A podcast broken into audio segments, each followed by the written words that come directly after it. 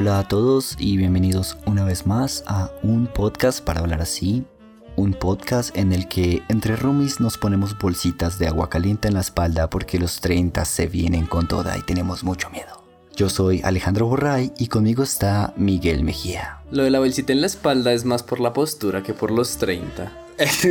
por la postura vez por los 30, o sea, un niño no necesita una bolsita de agua caliente en la espalda por mala postura. Uf, pero es que un niño se mueve cuando usted ya tiene que estar todo el día sentado y si está en una mala postura, pues ya baila. Pero yo no me acuerdo nunca de haber estado en una mala postura de chiquito y resultara en que tuviera que ir a terapia para que me pusieran bolsitas de agua caliente. Es que los niños son más flexibles. Sí, ser por eso, exacto. lo, que tiene que, lo que tenemos que empezar a hacer de aquí en adelante, mi querido Miguel, es aceptar que, la juventud se nos escapa de las manos. Pues sí, pero tampoco es tan grave. Pues no, no es grave, pero es. Es, que es, impactante. Es, como muy dramático, ¿no? ¿Yo? también. Porque también. sí.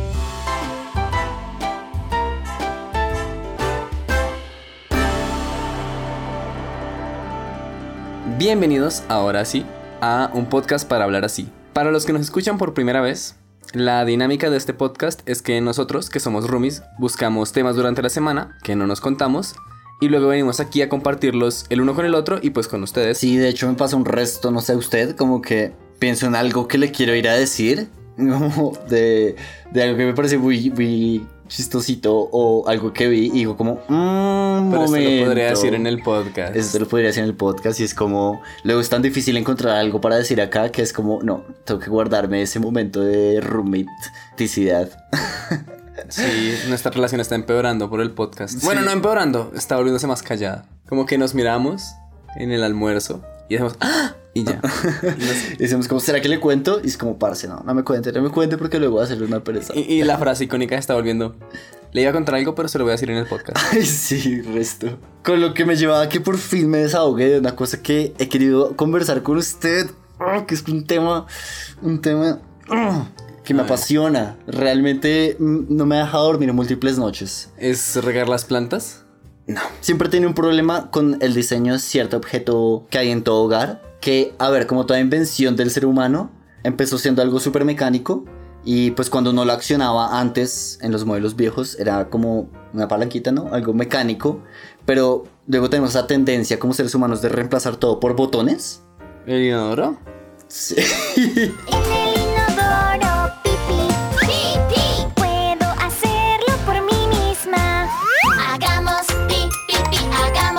Pero a lo que voy es que, bueno, primero se reemplazó como por este botón único, como sí. rondito, pero no sé si ha visto como que hay otros que tienen como el redondel y adentro tienen como una lunita. Como un botoncito más grande y un botoncito más pequeño. Que es y también cómodo también para la gente con dedos gordos, ¿no? Sí, sí, sí. Y también, bueno, luego ya se sofisticó como el que tenemos nosotros en nuestro apartamento, que son dos botones iguales, uno a un lado y otro al otro lado. Yo no lo he detallado tanto. Ay, parce, es que yo le digo que este es un tema que siempre me ha conflictuado porque claramente la intención de ese diseño y esa separación de botones es como hay uno que va a echar agua y otro que va a echar menos agua, como porque pues hay una necesidad que necesita más agua para ser evacuada y otra que menos, ¿no? Hacer el uno y hacer del dos. Exactamente. Pero entonces el problema para mí es que no entiendo cómo se usan ni si, y tampoco si es estándar, porque, a ver, le voy a comentar. Hay dos formas de verlo en términos de diseño usted diseña un botón grande que es para que sea como usado más veces. Porque hay una cosa que usted va a usar más que las otras. Hay una necesidad que usted hace más veces que la otra. Y otro que es más pequeño como para ocasiones especiales. especiales exacto. Pero si lo piensa por el otro lado, también podría ser que el botón grande es para una descarga grande y el botón pequeño para una descarga pequeña. Lo cual se va en contra del otro. ¿Y ya busco en Google? No. Podría ahorrarse toda esta pesadilla si buscara y encontrara su respuesta. Es verdad, pero no sé, usted nunca se lo había preguntado. Soy demasiado raro. Yo tenía uno así antes. Y también me lo pregunté, hice el experimento. Sí. Y me di cuenta que daba igual. Tiene más influencia que tanto tiempo oprima usted el botón que en realidad qué botón use. Entonces, si le preocupa tanto si quiere usar más o menos agua, si quiere usar menos agua, oprima menos el botón. Y si quiere usar más agua, oprima más el botón. Porque no importa qué botón oprima, si lo mantiene oprimido va a descargar todo el tanque. Ojo, está arrasando con un descubrimiento, descubrimiento entre comillas, es sobre el botón cisterna de los inodoros. Sí, porque la pobre está preocupada porque dice que si es la primera en descubrir esto, si veis en la fotografía aparece una pegatina al lado en el que dice que el botón circular son 3 litros y el que tiene forma de media luna pues libera 6 litros. Hay mucha gente que dice que esto ya lo sabía y otros, sin embargo, que lo acaban de descubrir gracias a ella. Claro. Ah, bueno, se ha quedado claro, ¿no? Entonces, claro. Sí. Yo hubiera diseñado el que está como seleccionado, así que tiene como el highlight para ser usado más veces, pero no Sí, no, yo lo pensaría al contrario. Yo el del highlight lo pensaría como... para la ocasión especial. Exactamente. Momentos especiales. Momentos especiales como este momento en el que en el podcast le pedimos a nuestro asistente de voz que lance una moneda y escoja quién va a empezar con su tema. Cara siempre es Miguel porque eres la cara del podcast. Y la idea es que como cierta empresa no nos patrocina, entonces cuando decimos ok, esa empresa le cambiamos el nombre para llamarlo de forma distinta. Ok, Hugo. Lanza una moneda. Sello. Voy Ay, primero. te toca, qué lindo. Creo que ese fue el que inició todo, ¿no? ¿Qué? Que un día estábamos como haciendo la, el chiste Sí, y se activó solo. Ajá, y fue como, ay no mames, se activa con otras cosas. Sí, y les prometemos que sí funcionan. Mm, No nos estamos inventando esto con edición. Algunas funcionan mejor con teléfono que con el Chrome. Y hay otras que funcionan más fácil que otras. O sea, hay, sí, hay, hay- otras hay- que toca meterles como esfuercito y decir como, ok, boomer. Pero bueno, para introducir mi tema de hoy, quiero que hagamos algo en este podcast. Y es que nos imaginemos si fuéramos a hacer un movimiento armado, ¿para qué podría ser ese movimiento armado? O sea, si nos fuéramos a alzar en armas en contra de algo o a favor de algo, ¿qué sería ese algo? Exacto, pero algo que valga la pena. Algo que valga la pena. Algo que valga la pena alzarse en armas. Está complicado porque la gente trata por todos los medios evitar una pelea. Ajá. Por eso es como, no, no, gracias, sí, prefiero tuitear muy enojadamente. Tienen que ser un poco más cordiales, más educados. ¿Qué pasa? ¿Qué te cuesta agarrar y decirle, perdón, tú, tú, tú, disculpa, pero acabo de ver tu comentario y... ¿Te puedes ir a la mierda, por favor? Gracias. Espero que llegues bien. Esa es una manera muy educada, ¿me entienden? Yo le voy a decir uno que para mí valdría la pena y es yo me levantaría en armas para que se estableciera un estándar, se quedara bien claro cuál botón hay que usar para cuando usted va al baño. ¿Y cómo lo pelearían? ¿Cómo lo pelearían? O sea, sí, cogen las armas y a, y a qué le disparan. A los inodoros que no tienen claro o a los que no cumplen la convención habría que definir una. El botón azul es del 1 o el 2, responde. Sí, y si no, pues uno le dispara al botón. Pero bueno, digamos como que ya teniendo la causa justa, hay otro problema y es cómo conseguir las armas. Porque pues realmente usted y yo estamos muy perezosos y a veces nos da incluso pereza pasar a la tienda del frente a comprar café, que de hecho no pudimos tomar café antes de hacer este podcast, que es casi que una tradición para estar enérgicos. Lo peor es que también tenemos el domicilio, pero es que es como... A eso, eso voy. ¿Usted cree que nos traigan armas por domicilio? ¿Usted cree que por Mercado Libre podemos conseguir armas? Por Mercado Libre no, pero por domicilio... por Rappi. pues bueno, quiero contarle una historia que puede que nos sirva de inspiración. Aunque mentiras, no, nos vamos a alzar en armas y no les invitamos a que se alcen en armas. Y tengo que aclararlo para que luego no se tome a mal esto y no nos pasemos de verga. Y luego nuestros múltiples comentarios de nuestros múltiples escuchas nos digan que otra vez nos fuimos de políticamente incorrectos o algo así. En México, Jalisco existe desde 2010 un peligroso cartel llamado Nueva Generación. Desde su creación el cartel ha instaurado un régimen de terror en Jalisco dejando claro en varias ocasiones que no les da miedo ponerse violentos para conseguir lo que quieren. Pues esto que viene ya sí es un poco terrible. o sea, como que voy a empezar por el lado fuerte y luego voy al lado curioso, que es lo que me interesa. Eh, en 2020, Nueva Generación fue responsable de más o menos un tercio de todos los homicidios de México. Por si fuera poco, este cartel tiene reputación por usar equipo militar táctico de alto grado. Incluso una vez se bajaron un helicóptero militar con un rocket launcher. El comisionado nacional de seguridad, Montalejandro Rubido, reveló que fue un lanzacohetes lo que derribó el helicóptero en el que murieron seis militares en Jalisco el pasado fin de semana. Qué fuerte, ¿no? Pues acá es donde entramos a lo curioso de esta historia y es que buena parte de ese armamento fue conseguido a través de eBay. Y como Bueno, siento Esa- que mis respuestas serán conseguidas en este tema. Eh, Exactamente. En eBay hay compradores que frecuentemente cazan artículos difíciles de encontrar. Sí, es como... Como su hobby. Sí, hay gente que se dedica como a decir como, uy, eso vale resto, tengo que comprarlo para... luego-". Venderlo. Sí. Ismael Armada, Armada. no, no era Armada, era Almada. Ah, es que está armado. Era uno de ellos. Excepto que él buscaba armas y accesorios de grado militar y no era precisamente como pues, para diversión o deporte, como ya quedó claro. Eh, Ismael y su hermano Carlos usaron cerca de 50 cuentas de PayPal para evitar sospechas y sigilosamente compraron equipamiento táctico como lanzagranadas, rifles, gafas de visión nocturna y chalecos antibala. Luego, los hermanos pasaban las armas y los accesorios al cartel. Pero ahora me surge la duda. Tienen 50 cuentas, pero todas eran similares, o sea, había un patrón, porque sería como un esfuerzo en vano crear 50 cuentas diferentes y que se llame como, no sé, Ismael Almada 1, Ismael Almada 2. ¿Qué es esto? Identificación falsa, ve la mía. Jefferson Gutierritos. Sí, yo las hice. ¿En serio? Así que usaremos identificaciones falsas llamándonos Jefferson Gutierritos y Alvin Yakitori. La verdad no sé los detalles de cómo eran las cuentas de PayPal. Sí sé una cosa que pues ya vamos para allá. Precisamente estaba hablando en pasado porque los policías gringos tuvieron una primera pista sobre la actividad ilegal de los hermanos Almada en junio de 2019, cuando PayPal reportó pues muchas compras sospechosas de armas Hacia México. hacia México. Hacia Jalisco. Bueno, tras una profunda investigación de las autoridades eh, gringas, encontraron que todas las cuentas de PayPal estaban asociadas a dos direcciones, una en Jalisco y otra en Los Ángeles. Ya vamos a ver qué pasaba con Los Ángeles.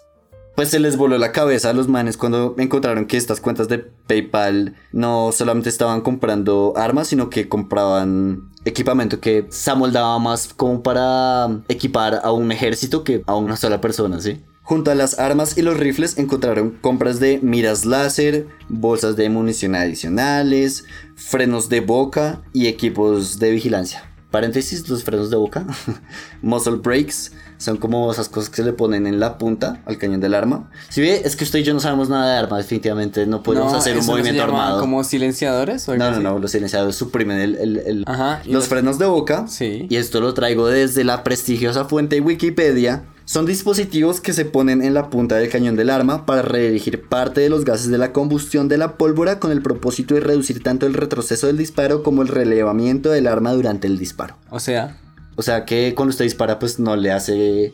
tan pues, duro el bracito. Sí, pues no tiene tanto retroceso y suprime un poco el coletazo que lo llaman. Ay, qué tan interesante. Vea pues, ¿No sabía que eso existía? compremos una cosa de esas. No. Pero es Usted- para tenerlo ahí y decirme ¿Para "Esto es un colgarlo en la freno de sala? boca. Sí, decirme "Esto es un freno de boca.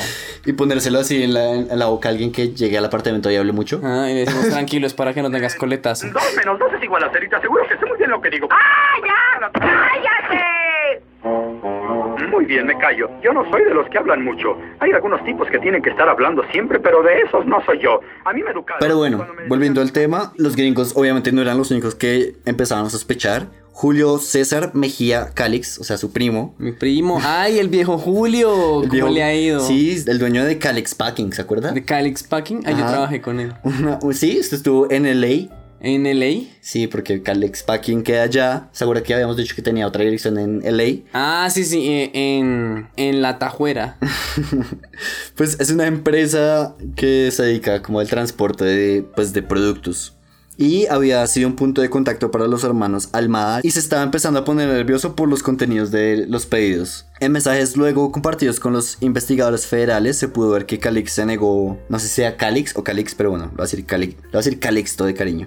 Se negó a enviar a Ismael Almada ciertos objetos, incluyendo una espada. Tengo algunos de estos mensajes, pero lo que pasa es que el artículo estaba en inglés, entonces estaban traducidos y yo los volví a traducir al español. entonces no son exactamente así, pero se podía leer algo así como, si puedes, porfa mándame la espada. Es un adorno para la pared, ni siquiera bien afilada. Protestaba el, el tipo en los mensajes. Miremos si nos puedes echar una manita para mandarla y, y prometido, prometido que es la última vez que mandamos a traer esos productos. Y no estaba afilada, de verdad. Obviamente no sé. Pues igual vale verga porque le pueden sacar filo. Sí, O sea, pero por ejemplo, yo tengo amigo, una- yo tengo un amigo que tiene una espada samurai. Y le puede sacar filo y hacerla muy peligrosa. Sí, claro, pero. Y también es más. Él Ah, porque en el sofá venden. ¿no? Eh, en el sofá venden cómics y videojuegos. es que me faltó, no me dejó terminar y me interrumpió. Se supone que son artesanales, pero pues igual. La seguridad, es que siempre es- mete, es- la seguridad siempre mete problema por eso. Incluso cuando, cuando mi amigo la estaba sacando del sofá, pues era una caja así grandota. y le pusieron. Le escribieron en- encima como sombrilla. No joda. Pero bueno, Calix no se dio a enviar esta espada y varios portaarmas que también, que también habían tratado de traer por Calix. Almada obviamente también protestó por esto y argumentó que los portaarmas podían ser incluso comprados en tiendas de joyas. ¿Eso es verdad? No sé, o sea, yo no sé. A ver, no sé cómo son las tiendas de joyas, ni sé cómo son las tiendas en Estados Unidos que es legal el porte de armas, pero no me suena a verosímil. ¿Cierto? No sé qué tiendas de joyas recurra el señor Almada. Aparte, cuando fue la última vez que se fue a una tienda de joyas? En GTA una vez había una mención en una tienda de joyas. Eh, mientras todo esto pasaba, los investigadores federales empezaron a acercar, lograron dar puntualmente con una de las direcciones de entrega que los hermanos usaban en Guadalajara, que es la capital de Jalisco. En septiembre 28 de 2019, las autoridades allanaron esta dirección. De ese lugar sacaron 22 rifles de asalto, dos lanzagranadas y equipo táctico, junto con cocaína y metanfetamina, claramente. Muy bien. Carlos Almada fue enviado a la infame cárcel Puente Grande, que es mejor conocida por ser el lugar donde el Chapo Guzmán, que para los que no saben es como el Pablo Escobar de México, el drug lord más grande, se escapó una vez metiéndose dentro de una cesta de ropa. Qué man tan crack. Pero, como, o sea, ¿a dónde llevaron la ropa? No sé, parece, no tengo detalles. Eso está raro porque la ropa, la ropa de dentro de la cárcel se queda Y- dentro de la cárcel, ¿no? O sea, me imagino que lo sacaron como de la jaula y se lo llevaron a la zona de lavandería y allí fue más fácil que se escapara. No sé. Le quedo viendo la, El dato. el dato. Y también podría ser como una especial de las cinco mejores escapadas del Chapo Guzmán, porque también tiene como la del túnel y así es un hombre interesante para escaparse. Joaquín El Chapo Guzmán es el narcotraficante más conocido en México, y su fama no solo radica en su capacidad para traficar droga y hacer negocios en el crimen organizado, sino también en la que tiene para idear sus escapes de prisión. El director del centro ha informado que a, es- que a esa hora se le notificó de la ausencia del señor Joaquín Guzmán Loera, alias el Chapo Guzmán. Carlos desafortunadamente murió luego en la cárcel. Según la versión oficial, se suicidó. Ah, como que lo suicidaron. Ush, como supo, parce. Pues, o sea, no está confirmado, obviamente, porque acabo de decir que la versión oficial dice que se suicidó. Pero el cuerpo de El Pollo Almada, que era así su apodo, fue encontrado el 5 de marzo a las 11 de la mañana en su pequeña celda junto al baño de la prisión federal Puente Grande, colgando. Y con 12 puñaladas en la espalda. Mm, Es un, es un cartel muy prolijo, solamente estaba colgando. De hecho, según el reporte forense oficial, pues murió de asfixia mecánica por ahorcamiento. Eh, entonces no, nada, nada de puñaladas. Sin embargo, pues tal como usted lo indica, se especula que realmente fue asesinado por miembros del cartel temiendo que los gringos quisieran extraditarlo. Y pues una vez estando allá, lo más seguro es que el man iba a hablar iba a contar todo. Y de hecho ya los estadounidenses habían extraditado recientemente un miembro de nueva generación por cargos de narcotráfico. Se llamaba Rubén Oseguera. Era el hijo del fundador de Nueva Generación. El vicepresidente ejecutivo. Nemesio Oseguera Cervantes, alias El Mencho, quien es precisamente uno de los fugitivos más buscados por la DEA. ¿Sabes qué es la eso? DEA? No, no, no, por eso le pregunté. No me acuerdo qué es las siglas, pero es algo así como el- la organización de control antidrogas que tiene en Estados Unidos. El tipo está perdido. El tipo está perdido, sí.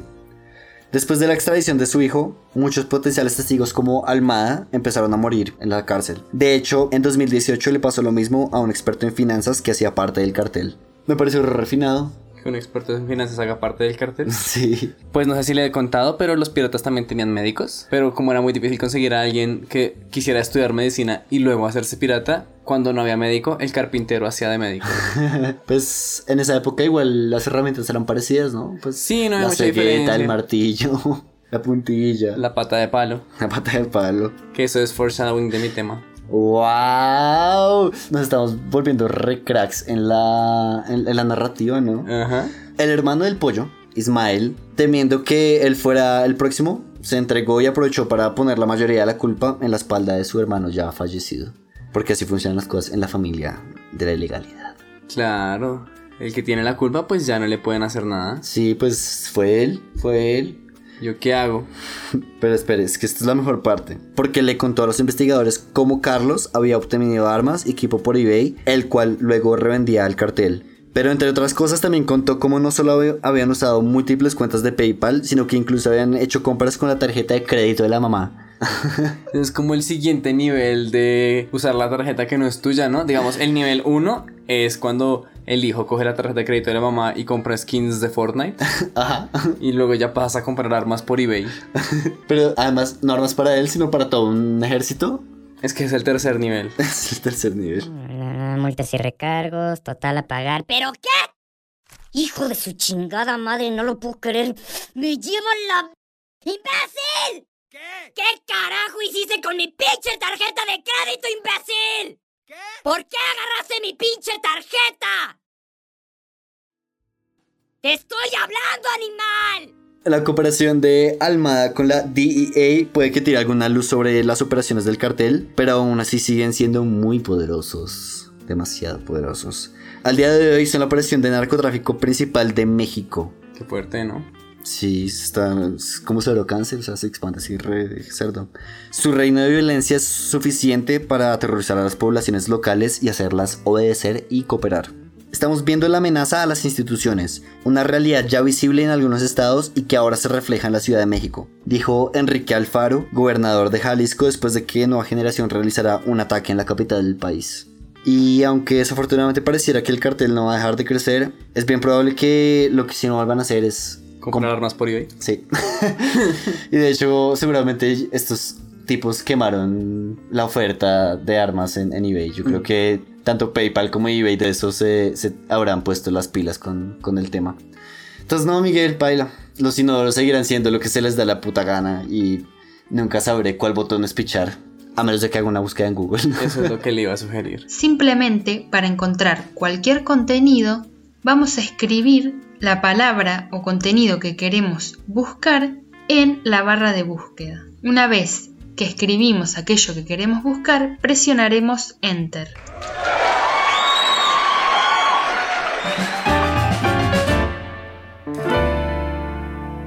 Pues mire que, aunque tal vez no se le pueda comparar, hay otro tipo de criminales que son bien famosillos y que en el podcast pasado también hablé de ellos y son los hackers. No mames, estamos teniendo la primera secuela de un tema en este podcast. En realidad no. Ah. Porque estos hackers de los que voy a hablar no hackean computadoras, sino que se hackean a sí mismos. ¿Hackean su corazón? El único hacker que yo necesito es un hacker en mi corazón para que me ayude a meterme en el corazón de mis compatriotas, que los quiero. Hackean su cuerpo. Son biohackers. What? Los biohackers son básicamente personas que tratan por medio de modificaciones corporales extender las capacidades de su cuerpo, como quien dice quieren volverse cyborgs. ¿Estás seguro de que no está leyéndome la sinopsis de Cyberpunk? No, ni tampoco estoy leyéndole la sinopsis de la serie Biohackers de Netflix. ¿Hay una que se llama así? Sí, la encontré haciendo mi investigación. ¿Y trata de biohackers? No sé, es alemana. no, en realidad trata de, de un cartel de drogas.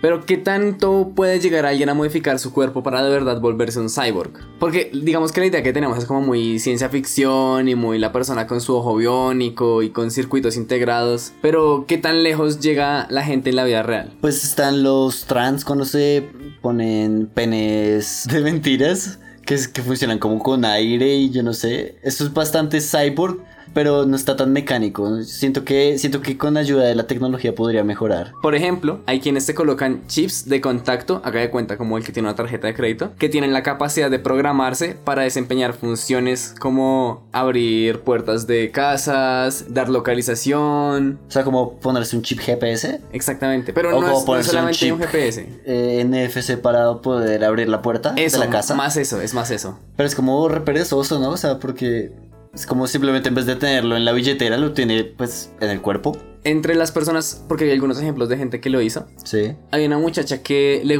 dice que le gusta automatizar las cosas en su vida. Sí. Y una de las cosas que no le gusta es cuando sale de la casa y se le olvidan las llaves del carro. Ajá. Entonces automatiza su chip para que encienda su carro. Es como las llaves de su carro. Ella misma. Ella misma. Y esto también lo hacemos seguro. Sí, porque nadie más puede robar su carro. Wow, está interesante. La cosa es que es eso, son implantes físicos. Y el proceso por el que, por ejemplo, esta chica se implantó este chip es que el chip tiene más o menos el tamaño de un grano de arroz, pero es un implante que va como debajo de la piel. Ajá. Entonces tienen que coger con una jeringa así gruesota, Uy, parce. inyectársela ahí No. en la piel y meterle el chip. Ah, gonorrea. ¡Ay, ay, qué dolor! Y luego le ponen un, un tap, Limpiaporos. curita. Sí, es- es- eso que uno se pone como cuando tenía granitos, que son como circu- curitas circulares. Ajá. Y ya, y ya es un cyborg. Que va un pa- papel higiénico. Eso sería aquí en Colombia. Como cuando se corta la. Al afeitarse, ahí como, ah, no, es que me puse un chip. ¿Te cortaste? No, es que tengo un chip ahora para poder masticar más rápido. Ah, y el chip que se inyectan es multipropósito. Pueden programarlo para que haga diferentes cosas. ¿Ah, sí? Sí. Pero todavía no hay como una interacción como que le permita que el chip manipule de alguna forma algo de su cuerpo, ¿o sí? Me alegra que lo pregunte. Wow. El siguiente ejemplo que tengo es de un hombre que se instaló un chip para poder sentir el norte. What? O sea, la vaina es que Espérese, ¿qué putas? ¿Quién? ¿Por qué? O sea, ¿qué? Pero es que también es como un poco pelle. Porque usted dice, oh, puedo sentir el norte. Pero en realidad lo que hace es se instaló como dos barras de un acero que no rechaza la piel. No, creo que no es acero, creo que era como titanio, no estoy seguro. Y se atornilló al pecho un dispositivo que es un microcontrolador, haga de cuenta como un circuito, ¿sí? Sí. Que tiene un giroscopio. Y cuando apunta hacia el norte, vibra. Parece lo siento. Me estoy imaginando el. Siento el norte y le estoy transformando a Me excita el norte. Y así es como él siente el norte. Marica, qué mala idea, parce.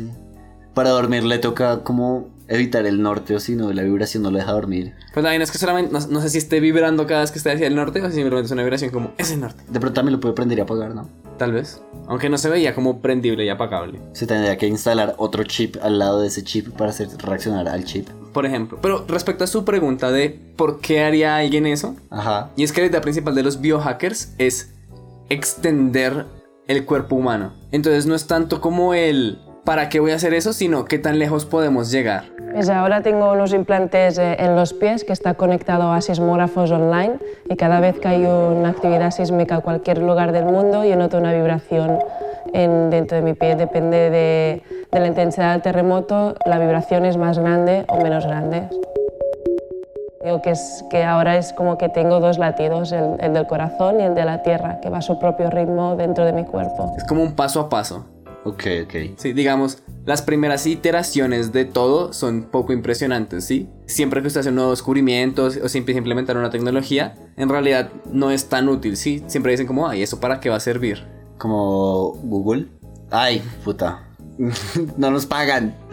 Pero sí, ¿no? Es un buen ejemplo como que la gente todavía no sabe para qué funciona. Y realmente no sirve para mucho. Sí, Todavía. pero por ejemplo el tipo dice que hay aves que pueden hacerlo. Y es verdad, hay aves que pueden sentir el norte literalmente. ¿Ah, sí? Sí, pero porque ya sienten el campo electromagnético en su cerebro. Ok. Entonces él mantiene la versión pelle del superpoder. es como... ¿Y la razón es que quería ser un ave? La razón es que quiere extender su cuerpo, ¿sí? Quiere como extender sus capacidades como humano. Es como ponerse superpoderes. Sí, y él también, digamos que uno puede decir como, ah, pero ¿para qué quiere sentir el norte, sí? Pero piense lo que si todas las personas pudiéramos sentir el norte y alguien no pudiera sentirlo, sería como, ay, pobrecito, tiene una discapacidad, no puede sentir el norte. ¿Es verdad? Entonces es como si para él nosotros fuéramos discapacitados. Solamente espero que no haya riesgos de que se le explote esa mierda y que como deforme o muera. Pues no creo que haya tanto riesgo de que explote, pero como es algo mecánico, a mí me daría más miedo que pase como eso que pasa es con los piercings, que se quedan trabados en algo y se arrancan de la piel. Ok. Imagine que le arrancan un, un chip del tamaño como de, no sé, de una galleta Oreo. Oreo del pecho. Ahí. ¡za! y le rasgan toda la piel del pecho. Ah. Sí, eso es lo feo. Y cuando van al aeropuerto, parce. Sí, los aeropuertos deben odiar a los biohackers. Ha llegado el momento de descubrir si tiene algo que ocultar. Hola, buenas tardes, caballero. Pase por aquí, si es tan amable. Vamos a pasar a aduanas. Me deja, eh, a ver, que déjeme que vea los bolsillos.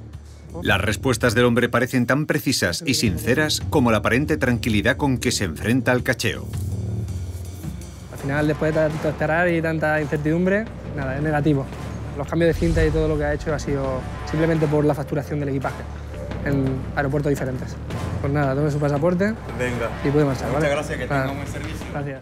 Hay un biohacker muy extremo llamado Rich Lee, que tiene varias modificaciones en su cuerpo que voy a proceder a nombrar. Pero se sabe que antes de empiece a nombrarlas, suena como que ese va a ser el próximo piercing. Como el próximo tatuaje es como, oh sí, me hice un nuevo microchip.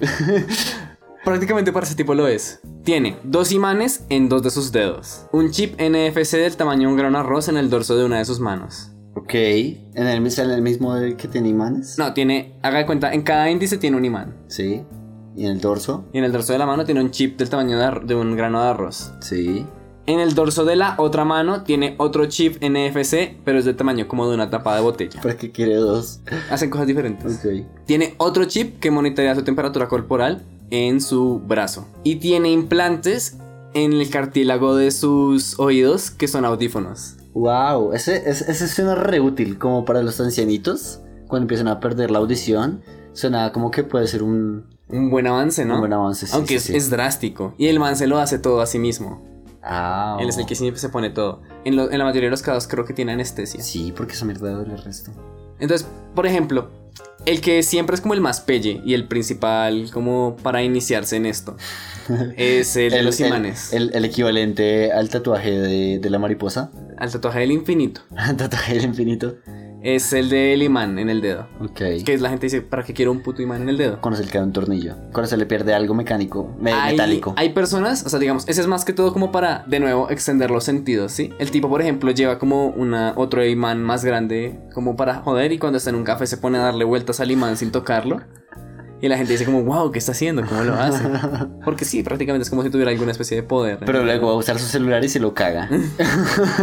Quién sabe. También él puede con esos imanes sentir los campos electromagnéticos fuertes. Él sabe cuando un microondas está prendido. En sus cercanías, ¿no? Sí. Dice que tener este tipo de implantes lo ha hecho como tener un sentido nuevo y que ahora el magnetismo es parte de su vida y puede experimentar cosas que otros no. Y que llega este incluso a soñar con campos magnéticos, como que parte de su experiencia sensorial en sus sueños es, ay, había un campo magnético muy fuerte. Severo. Yo lo, yo lo contrataría y lo incluiría en mi equipo Cazafantasmas de actividad paranormal. Parece que hay un campo magnético muy fuerte en esta zona. sí, yo creo que sería re útil. Pero el tipo, lo que me gustó fue que el tipo contó una que salió mal. ¿Un implante? Un implante que tuvo, que salió mal, que se hizo en la pierna. El implante empezó a hincharse hasta el punto de que se estaba saliendo de nuevo y lastimando toda su pierna. Oh, man. Y el tipo, como era una situación de emergencia, tuvo que coger unas tijeras y sacárselos sin anestesia. No, no, no, no, no, no, no.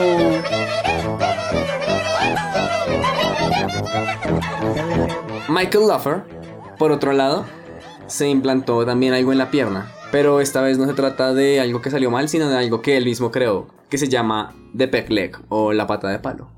Ok, aquí es donde se conecta con el foreshadowing que había hecho. Exactamente. La pata de palo es un dispositivo que funciona como un servidor pirata de 500 gigabytes que le permite guardar archivos y actuar como punto para crear una red y conectarse con otras patas de palo. Además de funcionar como un punto de acceso Wi-Fi, con la diferencia de que no está conectado a internet, sino a la pierna red. Qué putas. Pero, o sea, ¿para qué sirve la pierna red? Si tiene internet, no. No tiene internet. No puede entrar a Google. Exactamente. Ah, puta, otra vez que no nos podría, pagan. podría, podría. Pero la razón de su creador para inventar esto es que, en sus palabras, cuando era niño el Internet estaba empezando y nos habían hecho muchas promesas al respecto. Algo imposible de rastrear, imposible de vigilar. Al final todo resultaron mentiras y estamos más vigilados que nunca. Cuando le preguntaron por qué insertarte este dispositivo en la pierna, él respondió, esta siempre es la pregunta clave y es que si me lo puedo poner, ellos no me lo pueden quitar. Y es básicamente que esta pata de palo funciona como un servidor en el que si usted se conecta ahí, digamos, hace como una especie de chat ahí, nunca nadie lo va a poder espiar porque no está a través de internet, está a través de la pierna red. Ajá. Entonces es como si todas las personas que tuvieran una pata de palo viven, o bueno, no viven, pero tienen la posibilidad de conectarse de forma privada entre ellos. ¿Pero hay alguien más con patas de palo? Hasta O- ahora, no sé. O Pero, es como. Es como que todos los días mira a ver si su pierna red ya se conectó a otra pierna red. La vaina es que también pueden conectarse teléfonos, ¿sí? Es como una red Wi-Fi. Ah, ya. Es un punto de acceso Wi-Fi. Solamente que en lugar de conectarse por Wi-Fi a internet, se conecta por Wi-Fi a la pierna red. Ok, ok, ok. No Sí. termino de entender al 100%, pero, pero bueno. Este, este no me convenció mucho. Digamos que es algo muy sofisticado. Pero la única gran ventaja que tiene es como la ventaja de si eres muy paranoico de que si sientes que te van a quitar tu pierna. ¿Pero se puede, puede mandarle un, un mensaje a alguien? No. No, porque no puede conectarse Sí, a internet. sí, sí, o sea, puede, pero no es el objetivo, ¿sí? Es que es muy raro. Sí, es raro. Y lo que, lo que la gente le decía es como ponle una villa de cinturón y ya está. En lugar de ponerte un implante en la pierna. pero de nuevo, hay una, es muy diferente tener un servidor a ser un servidor. Ok, sí, sí, sí. También hay otro tipo de biohacker, como Josiah Signer, que a pesar de que también, digamos, está dentro de la definición de biohacker, él se mete con otro tipo de asuntos que no están directamente asociados con computación, sino con biología. What? Tiene un PhD en biofísica y trabajó dos años investigando en la NASA, pero renunció para montar su empresa Diorin, que se encarga de vender kits y artículos que enseñan a las personas a hacer bioingeniería en casa. ¿Pero cuál es el implante del man? El man no tiene implantes. El man trabaja con una tecnología llamada CRISPR que modifica genéticamente a los organismos. What? A finales del año pasado se dio a conocer el nacimiento de dos gemelitas en China. Cada día nacen miles de niños chinos. ¿Cuál sería la noticia? Pues que Lulu y Nana fueron modificadas genéticamente. Sí, son las primeras humanas cuyo ADN ha sido alterado para poder resistir al virus del VIH. Su producto estrella es el kit de la rana, que incluye todo lo necesario para modificar una rana de tal forma que aumente su tamaño y su peso. Ok, ya. Como que literalmente hackea biológicamente. El organismo. O sea, es como, es el más biohacker de todos los biohackers. O sea, literalmente, si usted lleva el término como, si la literalidad de la palabra. Es un biohacker. Wow, qué gonorrea. Hay quienes dicen que la tecnología que usa, el CRISPR, aún está muy nueva para promoverla como él la promueve de vender kits a las personas por internet. Pero ¿y cómo es este kit? Usted lo conecta a su computador y... y- No, no, no, es una caja que le llega.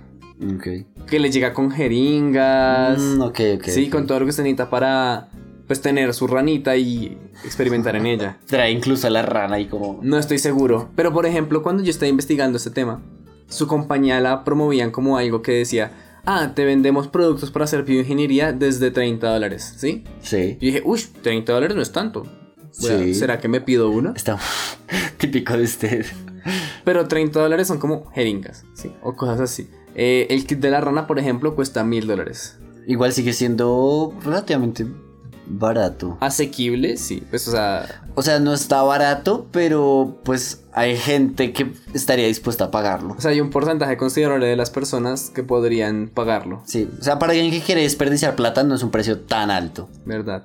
Dentro de todo, el tipo se hizo famoso no tanto por la tecnología que usa, porque su tecnología no es tan nueva, eh, digamos es reciente, pero ya llevamos harto tiempo como buscándole aplicaciones en el área de la, de la medicina, así, y de la bioingeniería.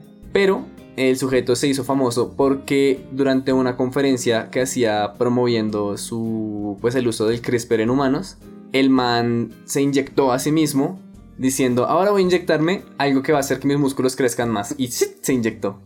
Y ahora tenemos un duende verde en la vida real. El tipo sí se ve fornido, pero no sé si es porque coma bien y haga ejercicio o porque de verdad se haya modificado genéticamente. Se lo suplico por última vez. No puede hacer esto. No sea cobarde. El riesgo es parte de la ciencia de laboratorio. A veces uno debe hacerlo por sí mismo.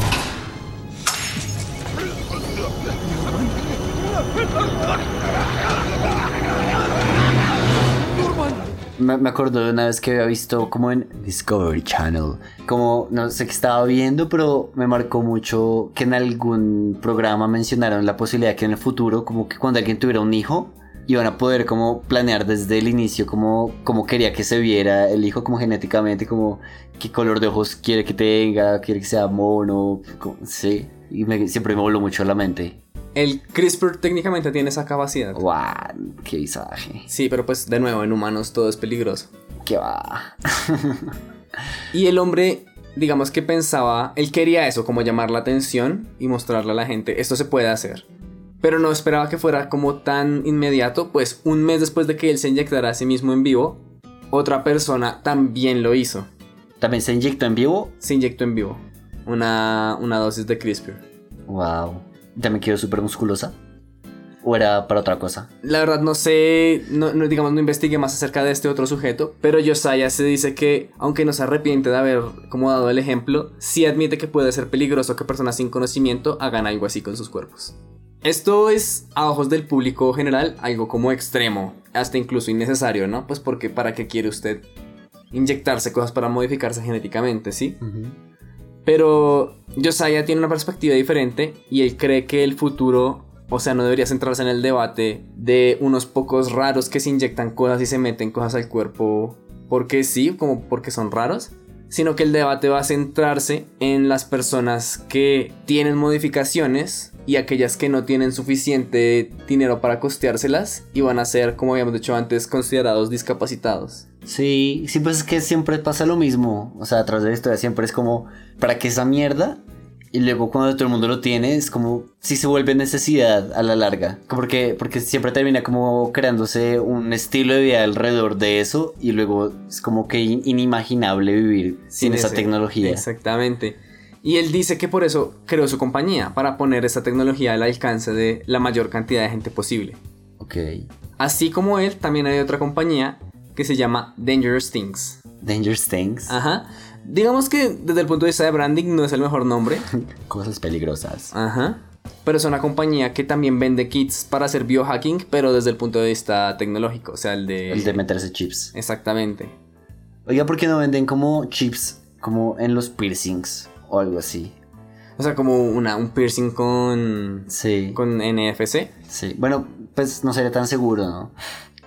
Porque un piercing se le puede caer. Se le puede caer. Se es lo puede más, quitar. la gente que tiene piercing sabe que cuando se cae es un drama. Es como, ay, ¿dónde está esa mierda? La joya. Es verdad. Pero es que me parece chimba como ponerle un toque de diseño al, a la parte práctica.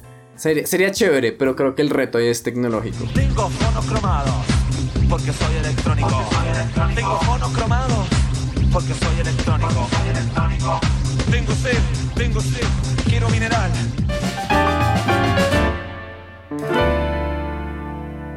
Como ya es costumbre en el podcast, Sí. voy a completar el ciclo. No, no es costumbre, solamente pasa una vez. Es costumbre. No diga que es costumbre porque luego no vamos a cumplir las expectativas. Pues es que es costumbre no cumplirlas. Ok, esa es la excusa para el próximo capítulo, ya lo saben. Y voy a volver al narcotráfico. No mames. Pero no al narcotráfico específicamente, Sino al bio-narcotráfico. a una cosa llamada los narcocorridos. ¿Qué? ¿Nos echamos un periquito o qué? ¿Qué pasó, güey? No me confundas. Culo, ¿a poco no le dices a eso? No, a mí nomás me gusta la coca, la mota, el cristal, la chiva, el cemento, el tiner y el crack, aguarrar, resistol, también PCP, caldo de sopilotes y hongos alucinantes y todo lo que apendeje. Así es que a mí no me apantallas, pinche vato hediondo. Ahora empieza lo mero bueno, compa. Ah, las, la, la, el género musical. Sí, las baladas que hablan de narcotraficantes. Ok. ¿sí? Y es que es un dato curioso que vi. Y de nuevo, no alcanza para un tema completo.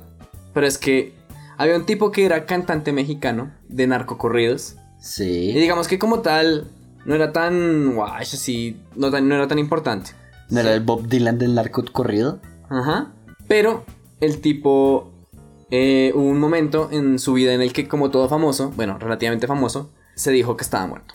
¿Sí? Como cuando aparecían, ah, esta persona, este famoso está muerto, y en realidad, ¿no? Ajá, era para hacerse bombo. No se sabe quién, o sea, la verdad es como no se sabe quién lo dijo, quién hizo el rumor, pero decían como, no, este tipo está muerto. Y luego él salió en vivo y dijo, no, yo no estoy muerto. Andaba de parranda. Y así es como nació esa canción. Buenas noches. Y, y fue como, ah, confirmó que no estaba muerto y como quitaron todos los titulares de que se había muerto. Horas después lo dispararon y lo mataron. No, está mal que me ría de eso. Ay, ¿por qué lo mataron? ¿Se sabe? No se sabe, el 26 de junio de 2010 lo, lo asesinaron. Me imagino como un fan, así como esos fans locos que han matado artistas. Sí. Como, ah, pero era mi ídolo y estaba muerto y ya no está muerto. No, tengo que arreglar esto. Y va y lo mata. Pero sí fue como se da la curiosidad. Imagínense el, el tipo como, ay, ¿por qué pensarían que estaba muerto?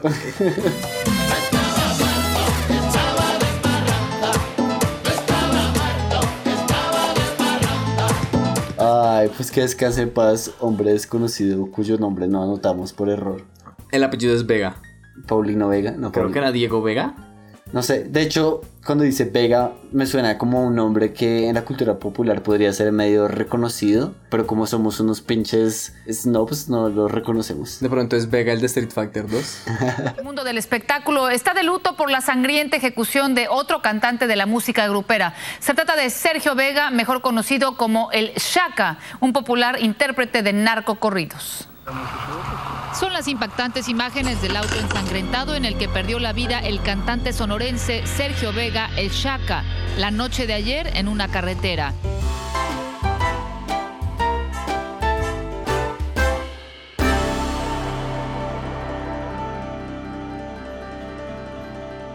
Y bueno, eso ha sido todo en este episodio de Un Podcast para hablar así.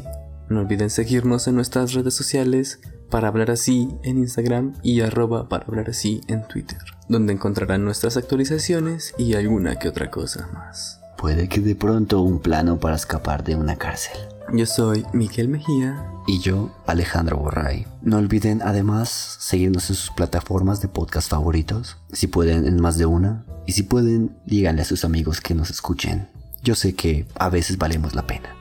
Por último, sigan a nuestra artista en Instagram, Alejandra Ruiz. Eso fue todo por hoy y espero que de verdad les haya gustado mucho, o al menos un poco. Nos vemos en la próxima.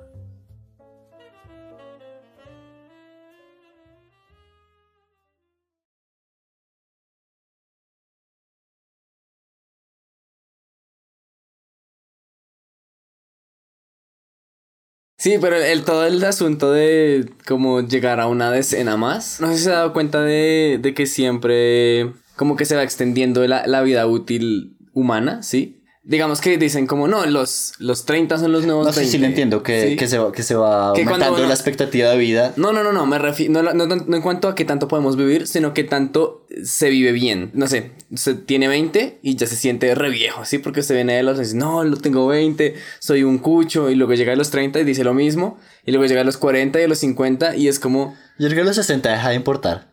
Sí, hay un momento en el que dicen, ya. Yo creo te- que la última crisis que debe ser hijo de puta la de los a los 50, 50. sí. Entonces, cuando, voy a- la verdad espero, yo creo que estoy como aplazando mis crisis para la de los 50. Ah, ok. Y la- Para luego redimirlas de una sola. Sí, sí, sí. Yo creo que va a tener la crisis de los 60. Ok, la celebraremos.